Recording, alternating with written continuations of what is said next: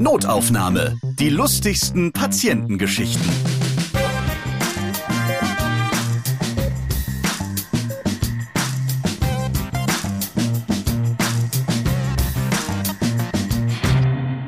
Das trifft sich gut, dass ihr gerade einen Podcast hören wollt und ich diese neue Folge für euch habe.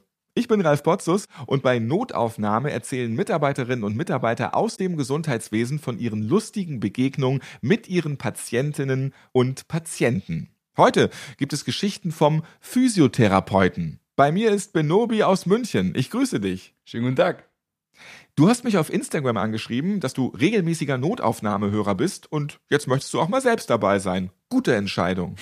Ja, cool. Du hast noch keinen Physio gehabt, habe ich gehört. Das stimmt. Deswegen habe ich mich gerne bereit erklärt, mitzumachen. Premiere.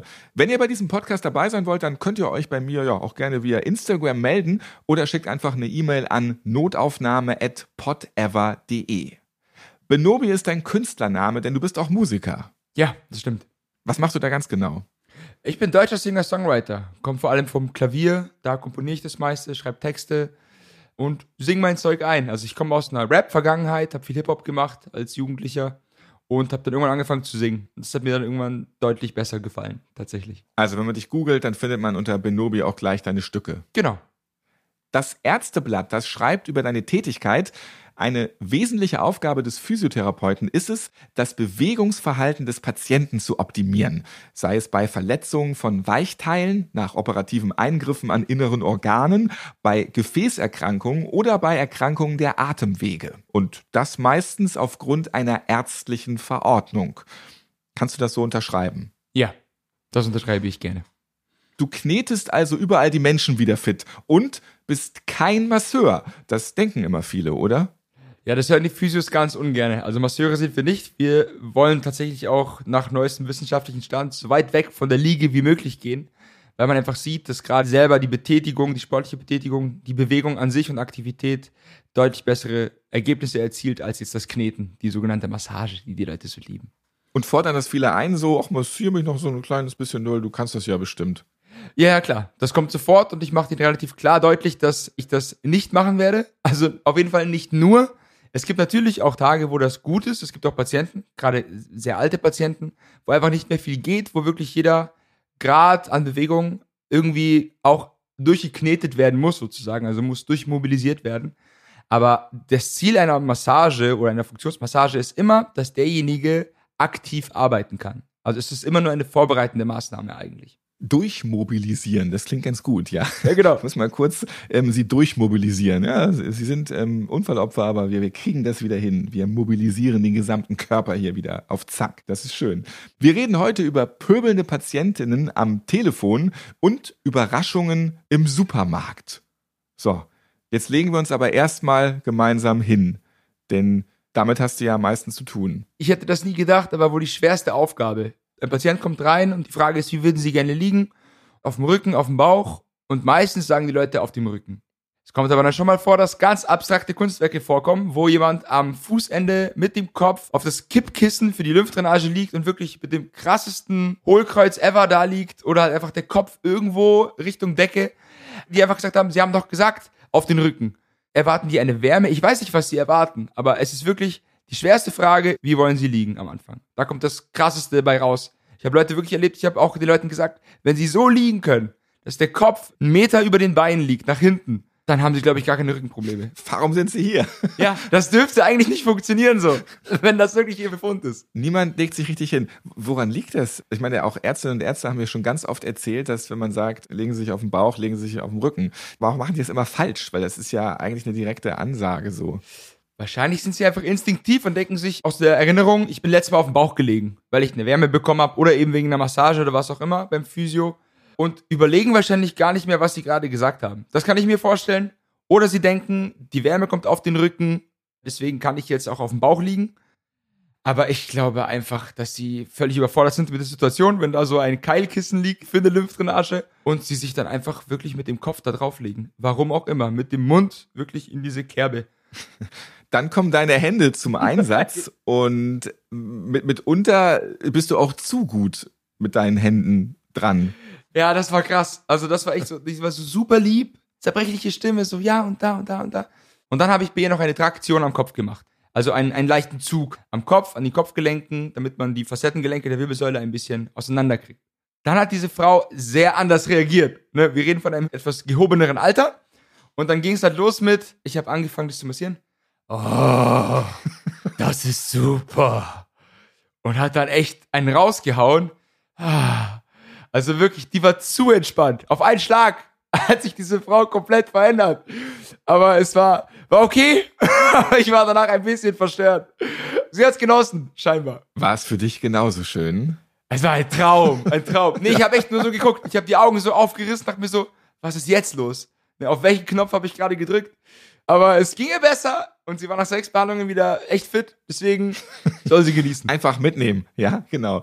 So, und jetzt haben wir ja noch gar nicht über Helene Fischer gesprochen, weil ohne die würdest du gar nicht kneten können. Ja, tatsächlich. Erstmal Glückwunsch zum Kind, liebe Helene, falls du zuhörst. Ich habe tatsächlich einen Song geschrieben, zusammen mit Sebastian Rätsel und Tobi Schwall für ähm, Helene Fischer. Und der heißt Nur mit dir. Und durch die Einnahmen dieses Songs und durch die Verträge, die daraus entstanden sind, durch die eigene Musik, konnte ich mir diese Praxis überhaupt leisten. Dadurch gab es einen kleinen Vorschuss, Corona kam und ich habe gedacht, was mache ich mit diesem Geld? Und das habe ich darin investiert, meine eigene Praxis zu eröffnen. Und so wurde ein Schuh draus. Helene heilt. Sie ist einfach immer wieder fantastisch. Oder für die Physios. Warum Helene Fischer in der Physiotherapie mittlerweile auch eine Rolle spielt. Sehr gut, sehr schön. Ich habe es ja schon von Zahnärztinnen und Zahnärzten gehört, und auch von, von, von anderen Mitarbeiterinnen im Gesundheitswesen, wie das so ist mit der Hygiene der Menschen. Wie ist das bei dir so? Wenn die da kommen, müssen sie sich ja auch relativ nackig machen. Sind die da gepflegt, gewaschen oder möchtest du einfach gleich mit der Dusche um die Ecke kommen? Es ist wahrscheinlich auch durch die Maske gar nicht schlecht, weil manchmal kann man erahnen, was ohne die Maske wäre.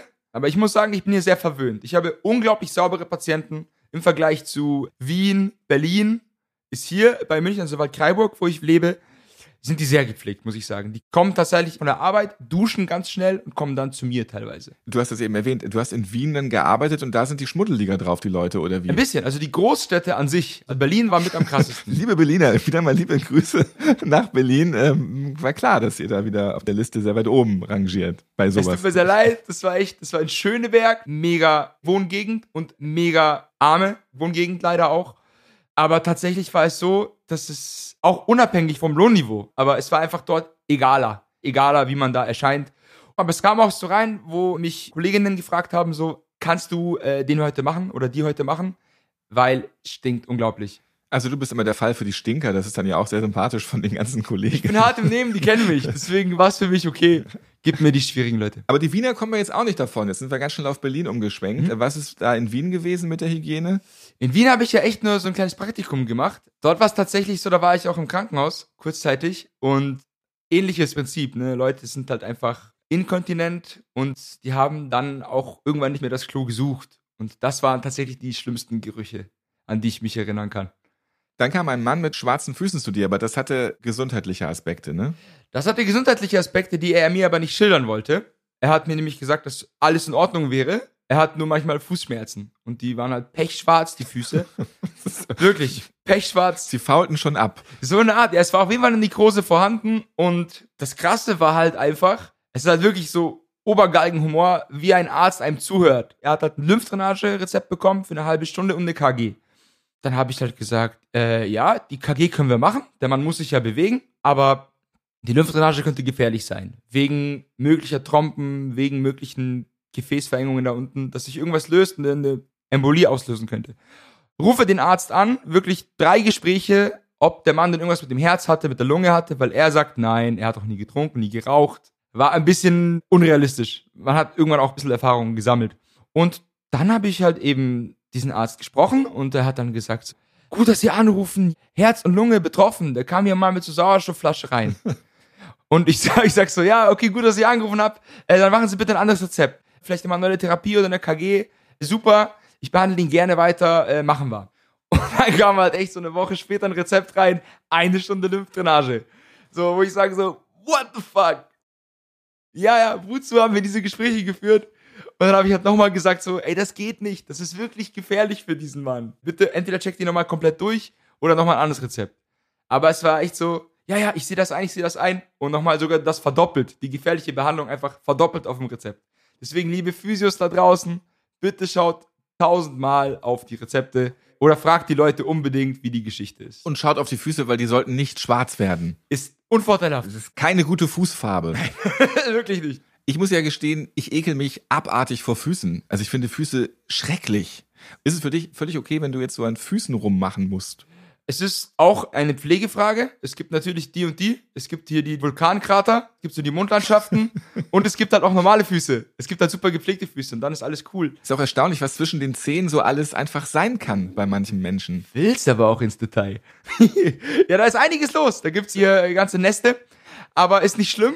Solange man den Leuten halt erklärt, dass das ein Grund für die Schmerzen ist und auch ein Grund, zum Beispiel bei Diabetikern ist das ganz schlimm, die ja das Gefühl so ein bisschen verlieren in den Füßen, bis wirklich komplette Lähmungen. Und dann sagt man halt einfach, bitte, bitte Fußpflege, bitte bürsten. Das wird auch ihnen gut tun, auch von der Sensibilität her.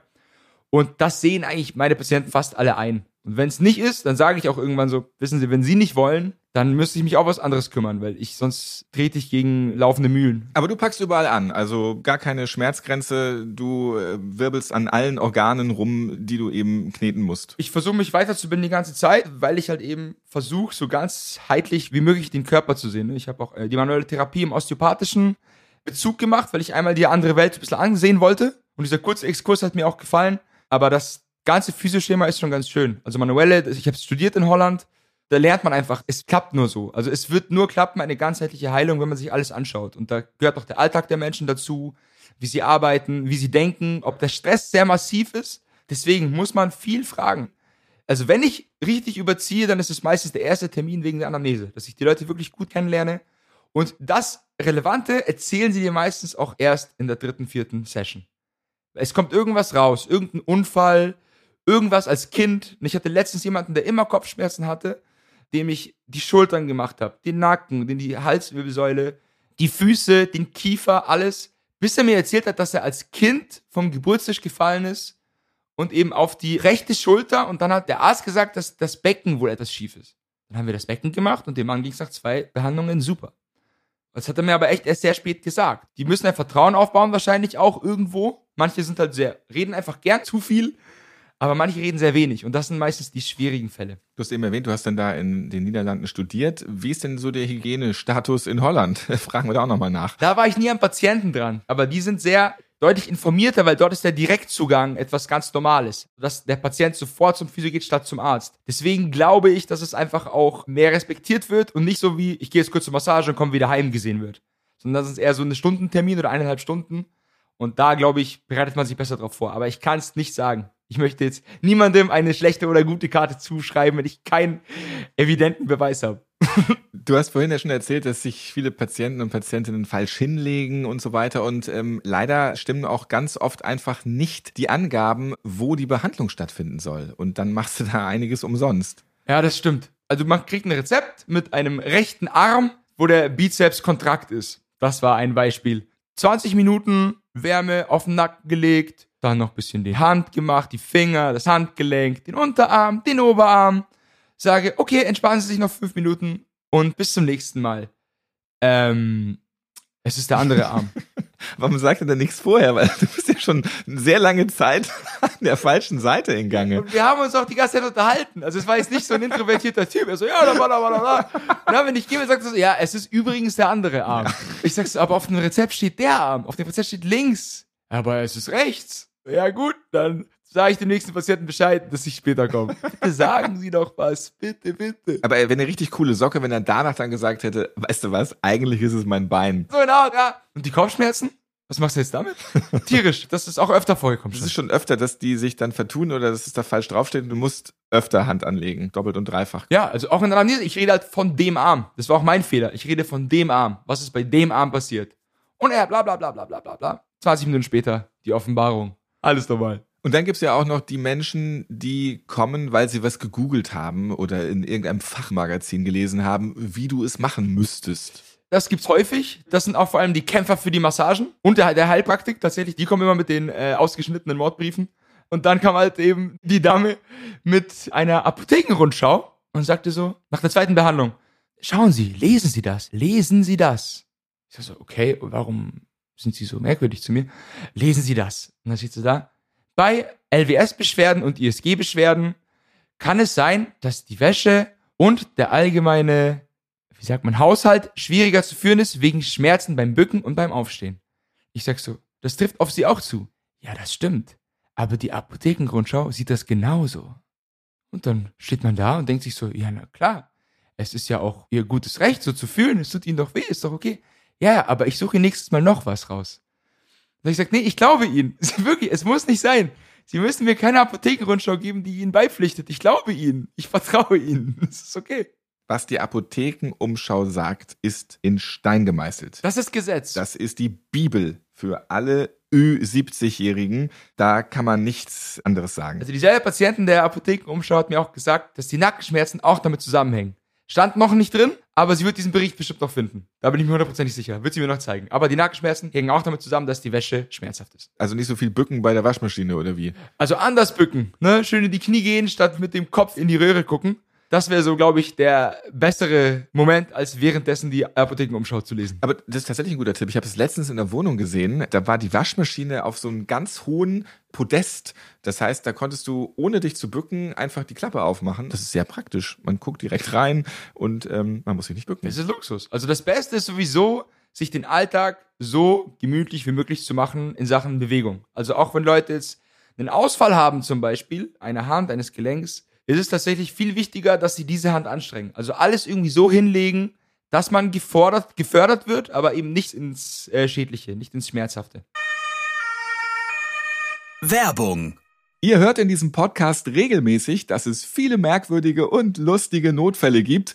Die in Anführungsstrichen normalen, zahlreichen Unfälle lauern allerdings auch an jeder Ecke. Nicht nur auf dem Weg zur Arbeit, sondern auch in der Freizeit kann uns jederzeit etwas passieren. Deshalb erzähle ich euch was zur Ergo-Unfallversicherung. Die unterstützt euch nämlich genau dann, wenn ihr einen Unfall hattet. Die Ergo-Unfallversicherung unterstützt bei schweren Verletzungen mit finanziellen Hilfen und Top-Beratungen im Grundschutz. Dazu gibt es individuelle Assistenzleistungen mit Hilfen im Alltag oder bei der Rehabilitation.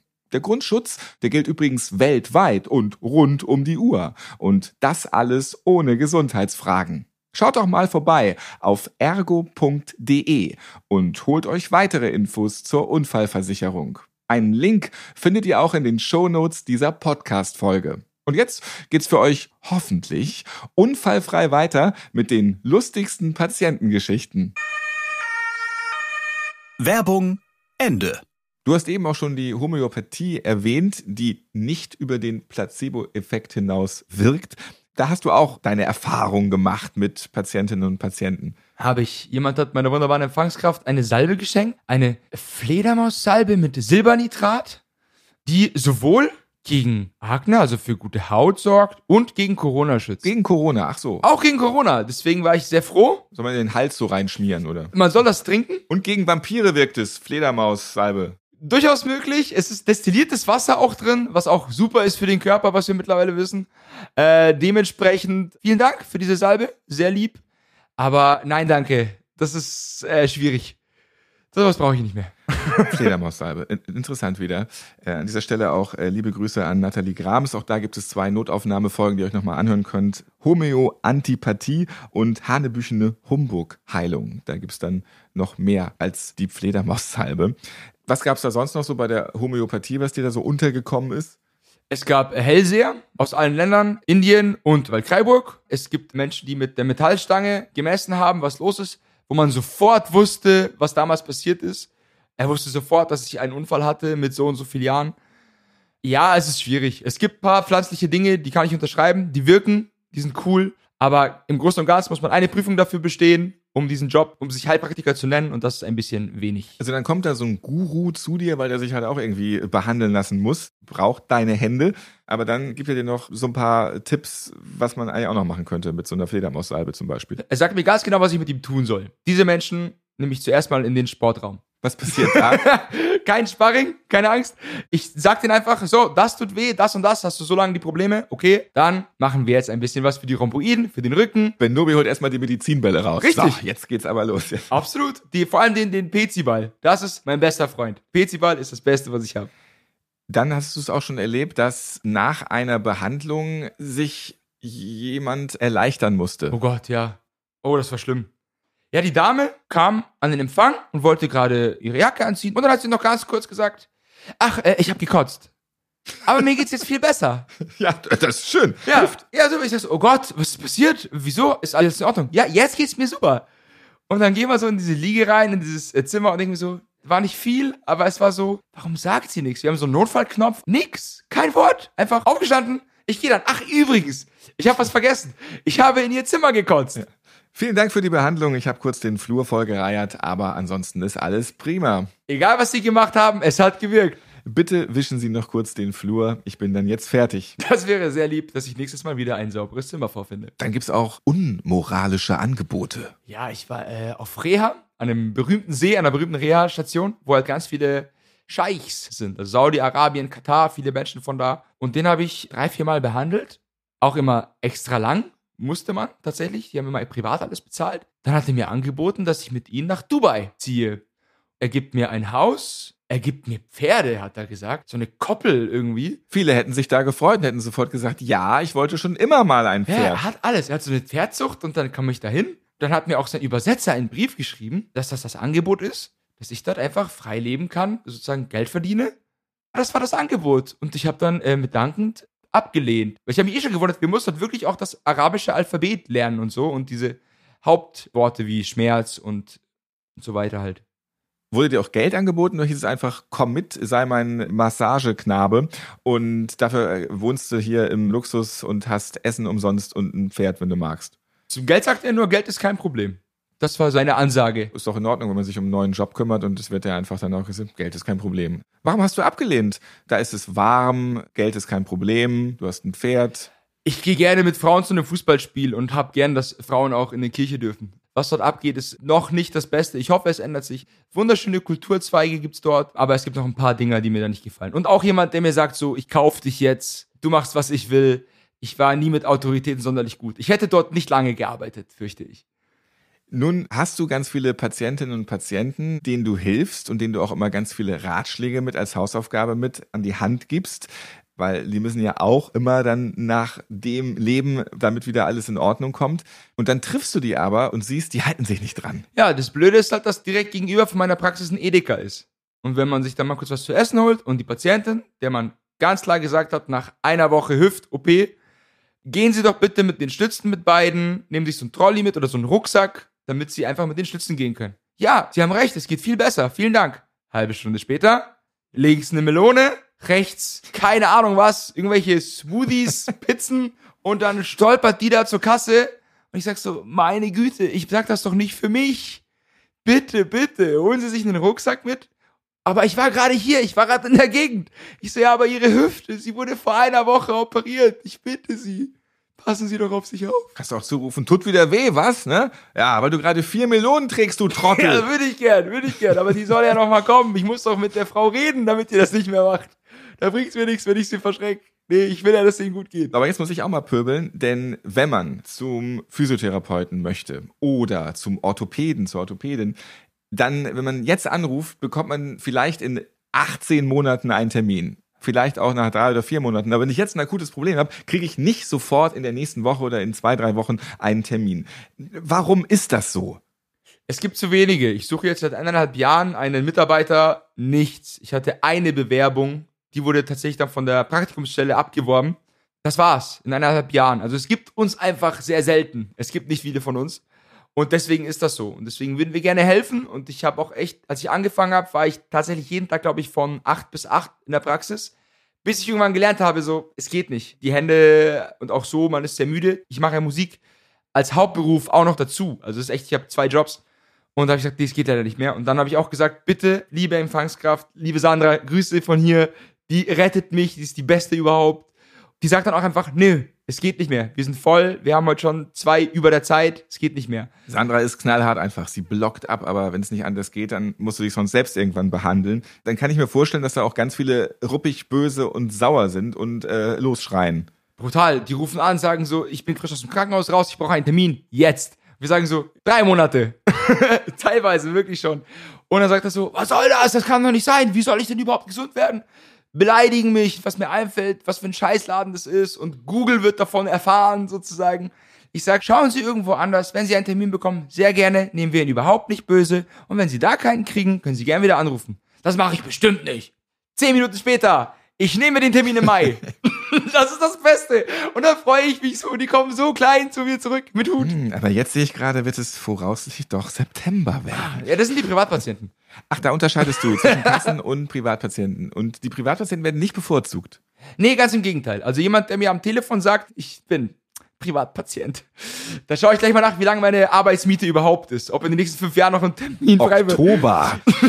Ja, genau, das ist gut. Entschuldigen Sie, der Kalender für Ihren Termin, der ist leider noch nicht geliefert worden. Nee, tatsächlich ist es so, wenn mir so arrogant kommt, ohne einen Notfall. Also wenn es ein Notfall ist, gebe ich mir sowieso immer die größte Mühe. Wenn jemand sagt, er kommt frisch aus dem Krankenhaus, mache ich den noch. Versuche ich ihn irgendwie reinzukriegen. Wenn er sagt, ein akuter Bruch, den schiebe ich rein. Aber wenn jemand wirklich sagt, ah, Rücken so ein bisschen, aber ich bin Privatpatient, dann sage ich wirklich, tut mir leid, ist mir völlig egal, wie viel mehr das Rezept wert ist.